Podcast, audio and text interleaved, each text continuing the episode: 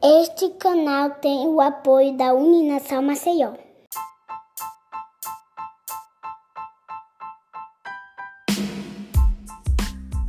Olá, sejam todos muito bem-vindos a mais um episódio do nosso podcast É Freud.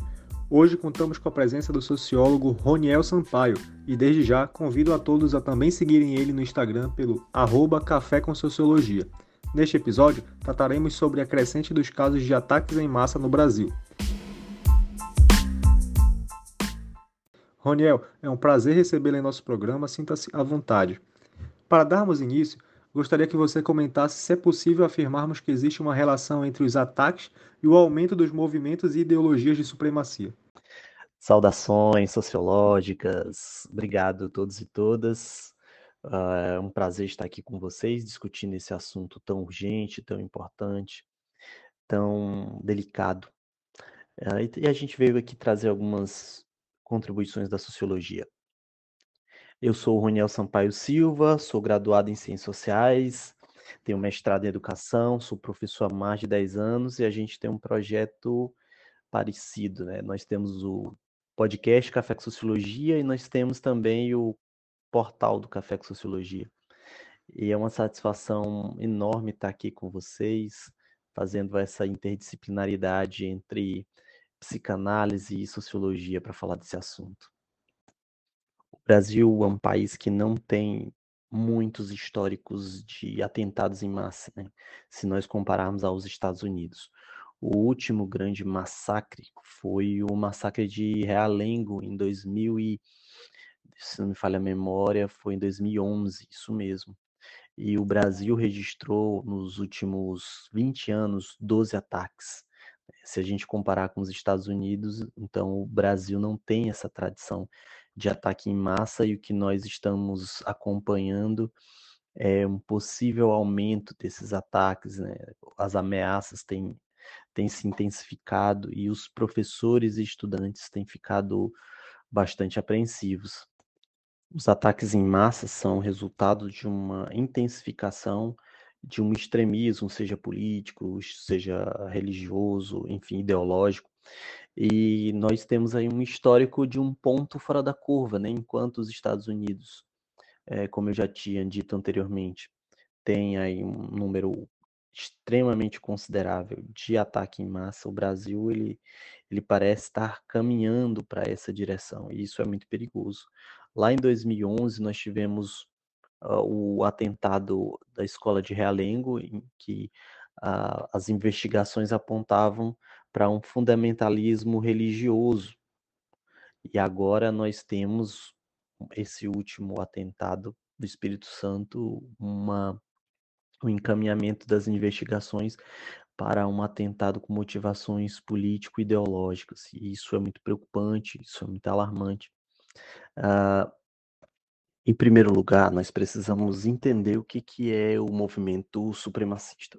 O movimento supremacista reivindica uma superioridade racial e uma inserção em certos espaços, em espaços de mercado de trabalho, em espaços é, reivindicam uma, uma estética, uma beleza que é, segundo eles, é superior. Então, para pensarmos os supremacistas, nós temos que pensar naqueles conceitos lá da história do, dos movimentos nazifascistas, né, de eugenia, a ideia de uma raça superior, a raça enquanto categoria das ciências sociais, ela não existe como categoria biológica, então não há nenhuma diferença biológica que justifique a diferença de raça, apenas a noção arbitrária que as sociedades, os grupos criam dessas diferenças entre os indivíduos e os grupos trabalha com essa noção de raça. Então, os supremacistas reivindicam um merecimento. Então, é, tem uma, uma corrente que vai, inclusive, criar um conceito para isso, que é o conceito de senso de merecimento. O que, que seria senso de merecimento? É o sujeito que ele é, incutido culturalmente a ser visto como superior, uh, mas ele não consegue arrumar trabalho, ele não consegue arrumar namorada, é, então ele reivindica todo aquele projeto darwinista social, aquele projeto nazifascista de uma imposição um, do grupo dele para conseguir um espaço que, segundo eles, foi perdido, um espaço que precisa ser nostalgicamente restaurado. Então, sim, há uma relação direta. Uh, e por que, que a escola se torna um cenário desses supremacistas? Né? Porque a escola é um espaço em que se questiona esse senso de merecimento, é um espaço que, uh, que antes não se questionava e que agora passou a questionar, ainda de forma muito tímida, de forma muito sutil. Então, a escola é o primeiro termômetro de mudança da sociedade. Então, quando a escola começa a questionar certos valores, aquilo é um indicador de que aquela sociedade ela tem um interesse em discutir e mudar aqueles fatores. E, e, a escola tem abordado questões de raça, questões de gênero, e tudo isso coloca em xeque as ideias de eugenia, as ideias de senso de merecimento desses supremacistas. Então, a escola acaba sendo um espaço é, primordial desses, desses massacres. Muito bem, Roniel. Nos últimos anos houve uma série de abertura através de decretos que facilitaram o acesso da população às armas, levando à ampliação da circulação das mesmas tanto nos espaços públicos como também em espaços privados. Isto tem contribuído para o aumento dos ataques às escolas no Brasil? Certamente a questão armamentista tem contribuído para essas violências, uh, na medida em que o armamentismo, aliado a, a ideias fundamentalistas da extrema-direita, passam a operar de forma conjunta, no sentido de empoderar aquele indivíduo, aquele sujeito que se sente é, impotente, que se sente fragilizado, que acha que merece mais do que tem, que não sabe lidar bem com suas frustrações, com seus desejos. E nós vivemos numa sociedade que, que gera extremas contradições, uma sociedade muito desigual. E quando o sujeito não consegue entender como, como operam esses sistemas de desigualdade, ele acredita que ele está sendo roubado não por por, uma, por um jogo que o desfavorece, mas por um grupo que era subalterno e que avança no sentido de tomar um espaço que é dele. Portanto, essas políticas armamentistas que fazem parte de um processo da extrema-direita mundial, né, da dita extrema-direita neofascista, avançou no Brasil, avançou nos Estados Unidos, uh, avançou em outros países da Europa. E, portanto, em, em alguns lugares, há sim uma imposição violenta dessas ideologias. Os, os, Estados Unidos, como é um país que vivenciou a Guerra Fria de uma forma muito intensa, lá existe um sentimento anticomunista que foi fomentado pelo Estado. Então, a, a extrema-direita é muito forte nos Estados Unidos. No Brasil, a gente tem aí uma direita forte, mas uma extrema-direita que estava, de certo modo, adormecida em função da, da ditadura militar, do processo de redemocratização, que levou o Brasil a construir uma constituição progressista, dialogando com vários setores da sociedade. Agora, essa constituição tem sido amplamente questionada por um projeto de imposição da extrema-direita. Então, um desses projetos envolve a escola, né, que é uma garantia da hegemonia da extrema-direita na escola, e envolve o armamentismo, que é armar a população, os partidários uh, do ex-presidente, para que os opositores sejam combatidos. E aí, qual é qual é a isca que chama, qual é a isca que esses movimentos utilizam para para chamar esses sujeitos? É a isca do sujeito impotente, do sujeito fraco, o sujeito que que ele não se sente, ele sente que o espaço social dele foi usurpado, eh, seja ele o espaço do homem branco, heterossexual, e aí a arma ela se torna um elemento simbólico para reconquistar esse espaço que eu mencionei anteriormente, do senso de merecimento. Ele acha que merece esse espaço e ele, no momento de crise do capitalismo, ele é ensinado, eh, ele é levado a crer e a pensar que o inimigo é, é, é, a mulher, o inimigo é o negro, os inimigos são minorias que estão ganhando espaço, um pouco mais de espaço nessa sociedade é, que caminha para um viés progressista. Né? Então, a gente tem aí um movimento que vai gerar tensões e essas tensões vão ser direcionadas. Então, o projeto armamentista faz parte dessas tensões que envolve escola, que envolve discurso, que envolve poder e que envolve, acima de tudo, esse senso de fragilidade, esse senso de merecimento que esse sujeito fragilizado tem para que ele cometa esses atos de violência. Perfeito. Agora eu queria compreender qual a relação e se existe uma relação entre o submundo da internet, também conhecida como Deep Web ou Dark Web, e a proliferação de movimentos extremistas de cooptação de adolescentes para ataques em massa. Essa pergunta é bem interessante, é, porque quando a gente pensa hoje esses movimentos de extrema direita, é impossível não dissociar supremacistas, extrema-direita, ataque em massa com a internet. Inclusive, lá nos Estados Unidos, existe uma cultura que fomenta esse tipo de violência. A gente tem até músicas virais que, que relatam e, e sugerem o uso de armas em escolas para fins de, de massacre. É realmente muito triste. Mas lá dos Estados Unidos, nós temos também as contribuições de um sociólogo chamado Goffman, que ele vai nos ajudar a entender por que, que essa internet se torna um reduto de uh, se torna um reduto dos supremacistas e se torna um, um espaço de mobilização para ataques em massa. O Goffman vai ter uma, o Goffman tem uma teoria chamada teoria das representações sociais, na qual ele vai dizer que nós nos nós, interagir, nós interagimos em determinados espaços e esses espaços uh, são chamados de palco. Então a gente vai é, é, basear o nosso comportamento, as nossas interações a partir das interações face a face. É, e certamente a, a, relação face a face ela tem um caráter inibitório, ela tem um caráter, digamos assim, puxando para a psicanálise castratório, né? A partir do momento que eu falo com você pessoalmente, eh, eu, eu tendo a medir mais minhas palavras, a ser menos agressivo, mas quando eu falo com você pessoal, no telefone, eu só estou escutando a tua voz. Então, a tendência é eu ser mais agressivo.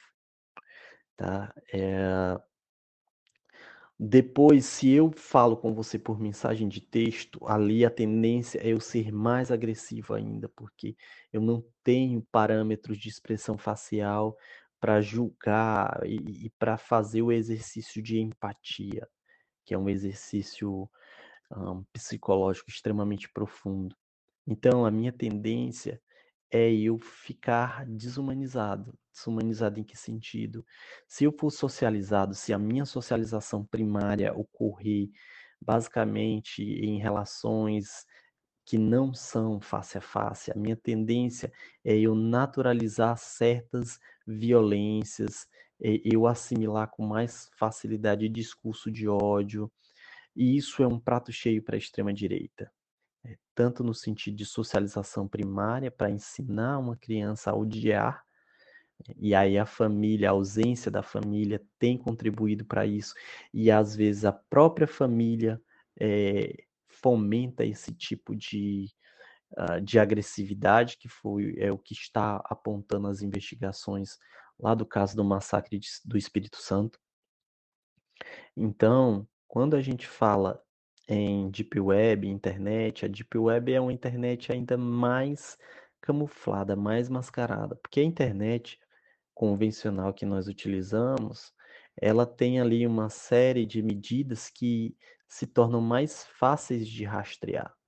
Então, assim, a, a minha impessoalidade, o meu anonimato, ele pode até existir na internet, de alguma forma, mas na Deep Web isso é muito mais é, o sujeito ele se sente muito mais livre para aflorar esse lado monstruoso e desumano dele.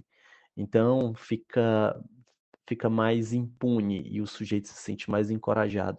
E aí quando o grupo inteiro, né, quando eu estava falando anteriormente do viés de confirmação, quando o grupo inteiro fomenta aquela ideia, né, de forma anônima, de forma a reforçar esse sentimento de ódio, aí a gente tem o que a gente chama de viés de confirmação, quando o sujeito ele tem certeza que aquilo é, é verdade, baseado em uma legitimidade de um, de um número, um conjunto de vozes que vão reverberar aquela verdade e ele vai se convencer, não baseado na lógica, mas baseado na sua afinidade é, do grupo.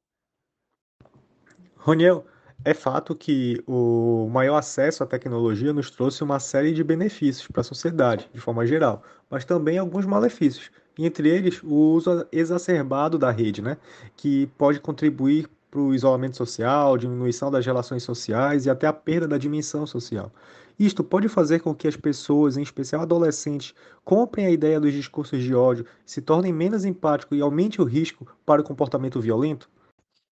Isso mesmo. A, a questão da socialização primária é um conceito da sociologia fundamental, que, grosso modo, basicamente é o seguinte: a socialização, em linhas gerais, para a sociologia, é quando o indivíduo ele aprende a ser um membro de uma coletividade. A socialização primária é quando ele aprende o básico de ser um membro de uma coletividade. Ele vai aprender a linguagem, ele vai aprender a empatia, ele vai aprender sobre instituição, que se consagra como promotora dessa a eh, socialização primária a família. Só que o mundo do trabalho tem exigido demais da família. Famílias têm, têm ficado cada vez mais ausente da, da criação dos filhos, porque a escola ela consegue até ensinar essa questão da socialização primária até um certo ponto, mas a família tem um envolvimento afetivo maior, é a família que vai uh, ter maior eficiência para ensinar sobre empatia, para ensinar sobre o amor, para ensinar sobre o afeto, para ensinar sobre o acolhimento. E isso é fundamental para que a gente, enquanto ser humano, desenvolva essa socialização primária para se tornar uma pessoa, é, um ser humano, né, em todas as suas dimensões sociais e afetivas. E o que a internet tem proporcionado é é, é, é, usurpar esse papel da socialização primária. Então, quando você não tem a relação face a face, a, essa empatia, essa socialização primária fica comprometida. Então, as posturas violentas tendem a ser exacerbadas nos jovens. Bom, estamos caminhando para a parte final do nosso episódio e, por fim, eu gostaria que você nos trouxesse quais as medidas que podem e devem ser adotadas tanto por parte do Estado quanto da sociedade para que esses ataques em massa não se proliferem e não se tornem algo rotineiro em nosso país. Eu vi uma pesquisa recente que diz que dizia que essa, essa geração atual é a geração que tem um QI menor em relação às gerações dos seus é, ascendentes, né? Então, é, a, a, notícia dizia o seguinte: é como se nós, essa geração mais nova, fosse a primeira geração na história que fosse mais burra que a geração dos seus pais. E aí é, é muito perigoso quando a gente pensa na juventude de uma forma isolada, né? A gente não pensa nesse diálogo de gerações. Nós temos uma geração de juventude, mas ao mesmo tempo a gente está dando condições totalmente adversa para essa juventude. Os pais estão cada vez mais afetivamente ausentes. A, a, internet tem feito essa socialização primária. Nós temos um mundo do trabalho que exige demais dos pais. Nós temos uma, uma ascensão uh, de uma desumanização generalizada, porque essa desumanização ela implica em tirar a sensibilidade do sujeito quanto aos problemas sociais, quanto a a empatia em relação ao luto, em relação à vida, nós estamos retrocedendo enquanto civilização. Então, quando nós pensamos em uma solução para isso, envolve uma uma espécie de é, pensar toda a estrutura social que a gente criou, em termos de educação, em termos de trabalho, em termos de família, em termos é, de cultura de massa, em termos é, mais amplos, né? não apenas a questão do acesso à informação, acesso à tecnologia. Portanto, é, é necessário que o Estado ele intervenha de uma forma que a família tenha mais espaço, tenha mais tempo para os filhos, a escola seja uma escola um, que tenha mais financiamento, que tenha mais espaço no cotidiano do jovem. Uh, esse jovem ele tenha uma assistência psicológica é, mais presente. Eu tenho tantos alunos que têm problemas de ansiedade e depressão e que são tão carentes de um psicólogo na escola. Na nossa escola, nós não temos o psicólogo no campus.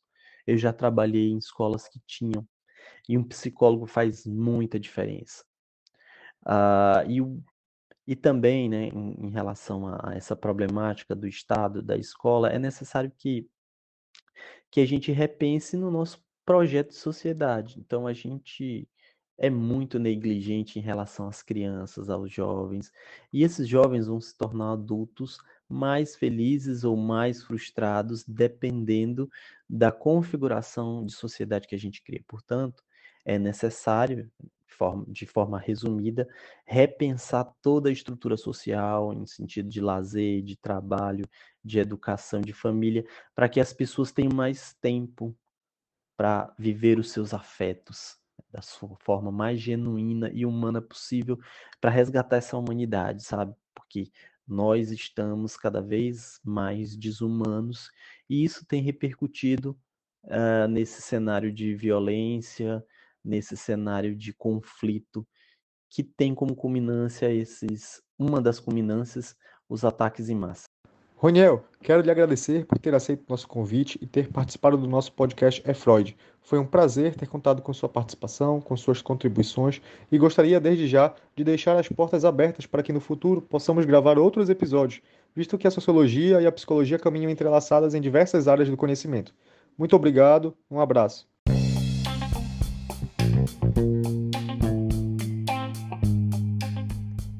Eu que agradeço o convite, Rafael, Radjalma. Para mim é uma satisfação estar aqui esclarecendo sobre esse assunto, iluminando a, na perspectiva da sociologia é, esse tema tão delicado. As portas estão abertas, para mim é um prazer estar aqui, aproximando a sociologia, a psicologia, a psicanálise. Quero aproveitar o momento para fazer um convite para os nossos ouvintes aqui do é Freud Podcast, para ouvir também o podcast Café com Sociologia, um podcast que envolve música, que envolve conceitos de sociologia, ah, é muito divertido, é gostoso de produzir, é gostoso de ouvir, e aí fica aqui o convite, tá? Muito obrigado, meus amigos, e vamos que vamos!